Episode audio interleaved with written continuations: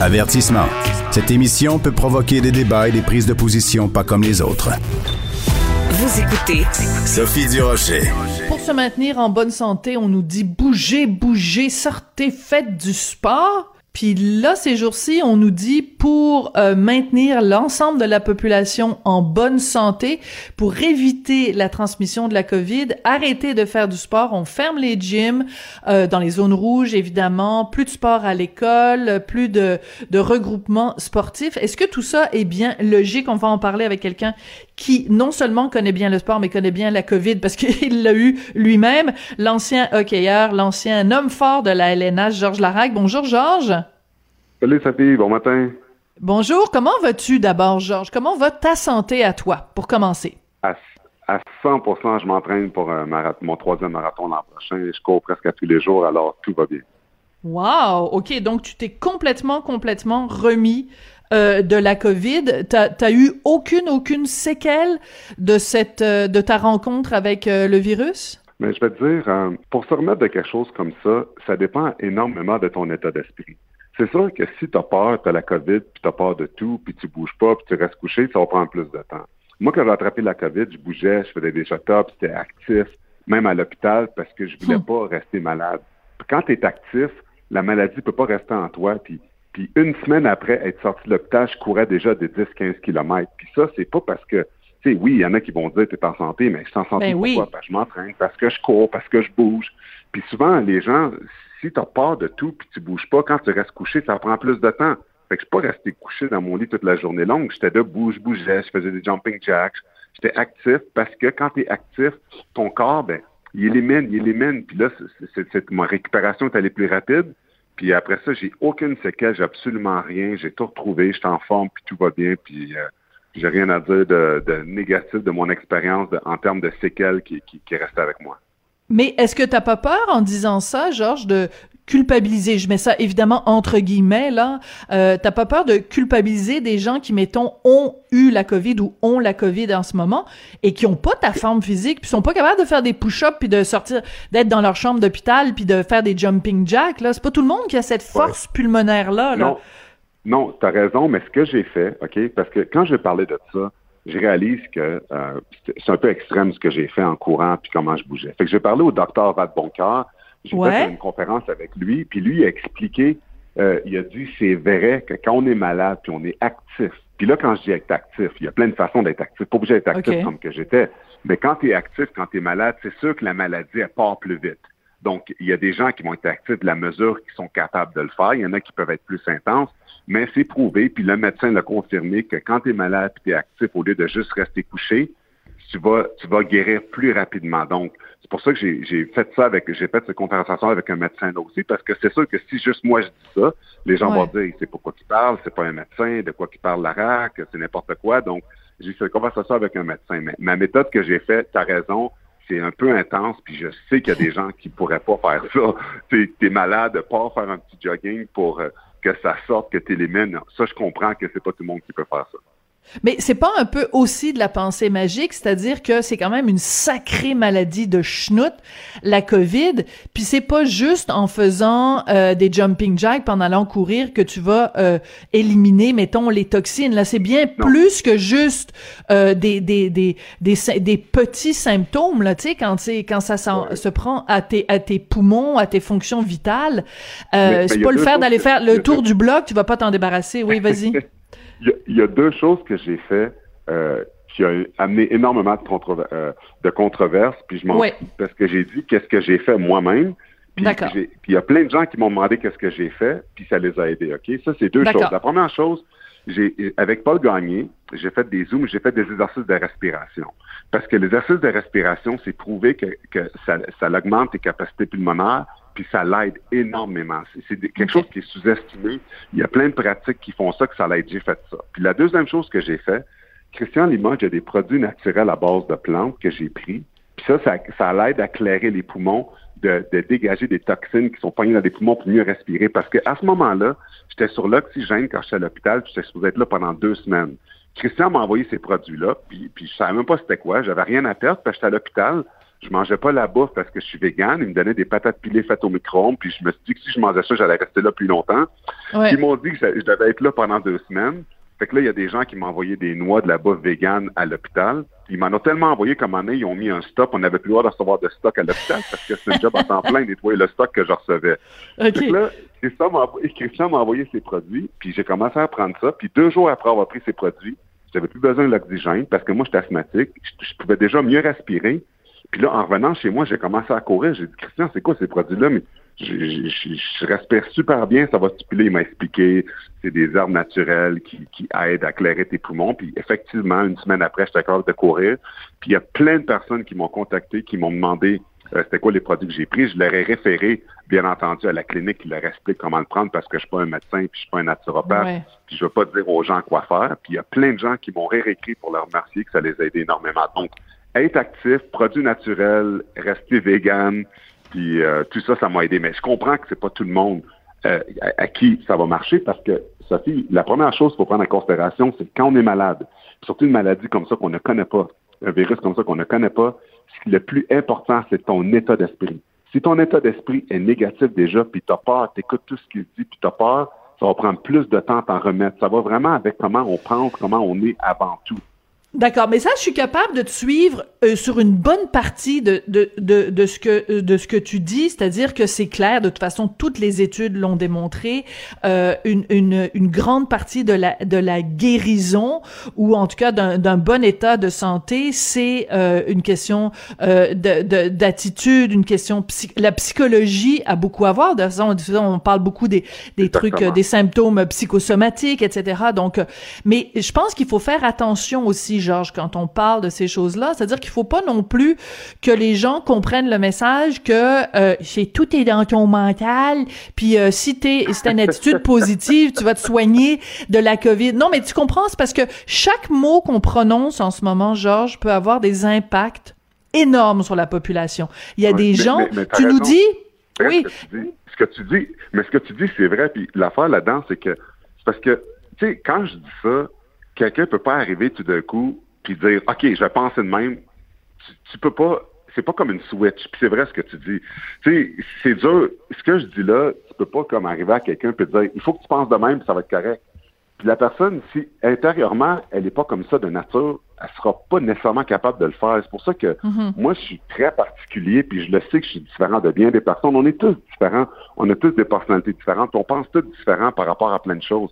Je suis une personne, tu sais, que qui, a passé beaucoup d'adversité pendant la Ligue nationale, qui a passé beaucoup d'étapes. Donc, moi, l'adversité, j'en mange, j'aime ça, mais c'est pas tout le monde qui réagit comme ça par rapport à l'adversité, par rapport à des obstacles, puis je le comprends. Fait que c'est vrai ce que tu dis, que quand je dis ça, je dis pas que c'est une solution pour tout le monde, je dis pas que ça va marcher pour tout le monde, c'est un remède pour tout le monde.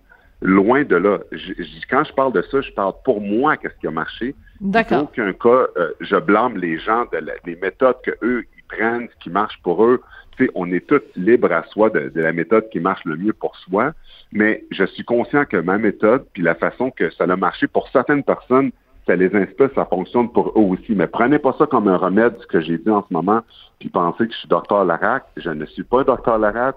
J'ai suivi des recommandations qui m'ont aidé, mais je suis conscient que c'est pas pour tout le monde. D'accord. C'est important de pas donner l'illusion aux gens qu'il y a euh, comme une méthode miracle qui va pouvoir les sauver parce que c'est trop, c'est trop simpliste puis ça peut être, être très, être très dangereux. Alors revenons quand même à notre premier sujet.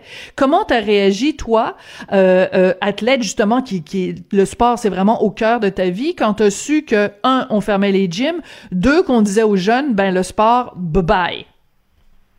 Mais moi ok ça m'a frappé parce que moi, j'ai un enfant, j'ai des, j'ai des jumeaux qui restent à Edmonton. Puis eux, le sport n'est pas arrêté. Euh, ah. C'est tellement important. Le sport fait partie de l'éducation. Puis je regarde là-bas comment les, jeunes s'amusent, comment oui, il y a des mesures sanitaires à Edmonton aussi, mais il n'y a rien qui est arrêté du côté de sport. Puis je regarde, hmm. tu sais, ce que je comprends pas, c'est que, tu sais, je comprends qu'on veut prendre le plus de mesures possibles euh, pour, pour, pour aider les gens, puis tout ce qui se passe, puis tout ce qui, tu sais, puis ça, c'est un débat qu'on pourrait parler pendant très, très, très longtemps, puis ça pourrait être très controversé. Mais la part, c'est que les jeunes, ce qui est important, c'est que si les jeunes n'ont pas de sport, on va créer un autre problème quand tout ça, ça va être réglé. Parce que on sait que ça fait partie de l'éducation des jeunes, faire du sport, rester en santé, se tenir avec des sportifs, faire des activités dehors, être actif, être bougé.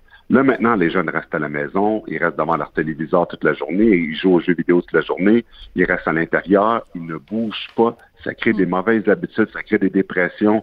Il y a des jeunes qui sont hyperactifs, que ça rend leurs parents fous à la maison. Euh, ça, ça va créer d'autres, plus longtemps que ça va durer, plus de problèmes ça va créer. Puis, ce qu'on va passer à travers ça, mais ben, ça va créer un autre problème avec nos jeunes qui sont le futur de demain. Fait que j'espère que ces mesures-là ne vont pas être trop longues parce qu'on ne peut pas empêcher les jeunes de faire du sport. Tu sais, je comprends que c'est plus les personnes à risque, les personnes âgées qui sont affectées par ça, puis les jeunes le sont pas mal moins. Mais tu sais, il faut trouver une façon qu'on puisse laisser faire du sport puis s'exprimer parce que pour vrai, je sais pas combien de, temps l'impact que ça peut faire à tous nos jeunes euh, au Québec ici ça t'inquiète. Puis en même temps, quand on parle euh, de sport, évidemment, il y a le hockey et euh, il y a toute cette, euh, cette controverse aussi au cours des, des dernières semaines. La ministre Charret, la ministre responsable du sport, qui a durci le ton en la, devant la Ligue de hockey junior en disant, hey, les bagarres, là, on peut-tu régler ça? Puis si vous le réglez pas, ben on va, on va, on va parler de sous, puis là, on va vous, vous convaincre. Toi qui as longtemps été Monsieur Bagarre, Hein, on peut dire ça comme ça. Comment tu réagis au ton euh, employé par la ministre, euh, la ministre des Sports, euh, Isabelle Charret? Ben pour commencer, tu sais, je sais que la Ligue jean du Québec s'est défendue en disant que c'est pas à cause de ce qu'elle a dit qu'ils ont fait des changements, parce qu'au début, ils ont fait un vote, ils l'ont pas aboli. Puis là, après qu'elle a fait cette menace-là, ils ont refait un vote, puis finalement, ils ont mis des mesures. Fait que, tu sais, on s'entend, c'est après ce qu'elle a dit. Mais, ben, c'est sûr mais je suis en partie d'accord avec ce qu'elle a dit, puis je vais t'expliquer pourquoi. Tu sais, quand tu es un jeune de 16 ans qui se bat contre un jeune de, tu sais, une, personne de 20 ans, t'es pas développé physiquement de la même façon. Ça peut te donner des séquelles dans ta croissance que, que tu pourrais, tu pourrais jamais te rétablir de ça. Moi, je vais toujours défendre des combats pour des professionnels. Dans la ligne nationale ou dans la ligne américaine, c'est quand tu es rendu professionnel, quand tu es rendu un pro. Mais quand tu es jeune, quand on regarde le hockey junior partout à travers le monde, dans le développement, il n'y en a pas de combat, puis il n'y en a pas de combat, puis c'est pour des raisons de sécurité. Donc, je suis d'accord que le fait qu'on on veut, on veut abolir le, les batailles dans le junior, parce que moi-même, quand j'étais junior majeur, quand j'avais 16 ans, je me suis battu contre un gars de 20 ans, puis, tu sais, j'ai saigné énormément, puis ah ouais. ça m'a traumatisé. Ouais, ça m'avait traumatisé. Puis, même qu'après ce combat-là, je m'étais dit, je me battrai plus jamais. Puis la ah. raison pour laquelle j'ai continué de faire ça, c'est que mon père est venu me voir dans la chambre parce qu'il regardait le match pendant que j'étais enfant. Tu sais qu'est-ce qu'il m'a dit? Non. Mon père m'a regardé pendant que j'étais enfant, quand dans ma tête, je me disais, je me battrai plus jamais. Il m'a dit, est-ce que tu vas te cacher derrière les jupes de ta mère ou tu vas devenir un homme? quand il m'a dit ça, ça m'a tellement, ça m'a tellement choqué que j'ai dit, sais-tu quoi, à moi, j'allais lâcher. Puis quand il m'a dit ça, ça m'a tellement choqué, j'ai dit, je vais devenir un homme. Puis à partir de ce moment-là, quand j'étais junior majeur, à chaque fois que je me battais, c'est mon père que je voyais dans euh, la face de mon père, je voyais dans mes adversaires. Donc, tu sais, je comprends que tout le monde a des raisons pour lesquelles on fait ce travail-là, puis on continue à le faire, puis comment ça mhm. nous marque. Ça. Mais il y a d'autres jeunes comme moi qui n'auront pas la force, ou qui n'auront pas le même épisode qui s'est passé avec moi pour qu'ils continuent. Puis l'amour du hockey junior, c'est les plus belles, les, plus belles années de ta vie. Donc pourquoi se mettre dans une mm. situation que tu pourrais te blesser, vouloir arrêter de jouer à cause de la violence? Donc pour les jeunes juniors, je me suis réavisé, j'ai dit, c'est quoi, je suis d'accord pour les jeunes juniors qu'on enlève ça. Mais dans le pro, professionnel, quand il y a du monde que ils sont mieux encadrés, ils savent mieux se protéger, c'est des jobs de certains. Là, là-dessus, je vais toujours le défendre parce que c'est quand même ce qui a mis du pain sur la table pour moi.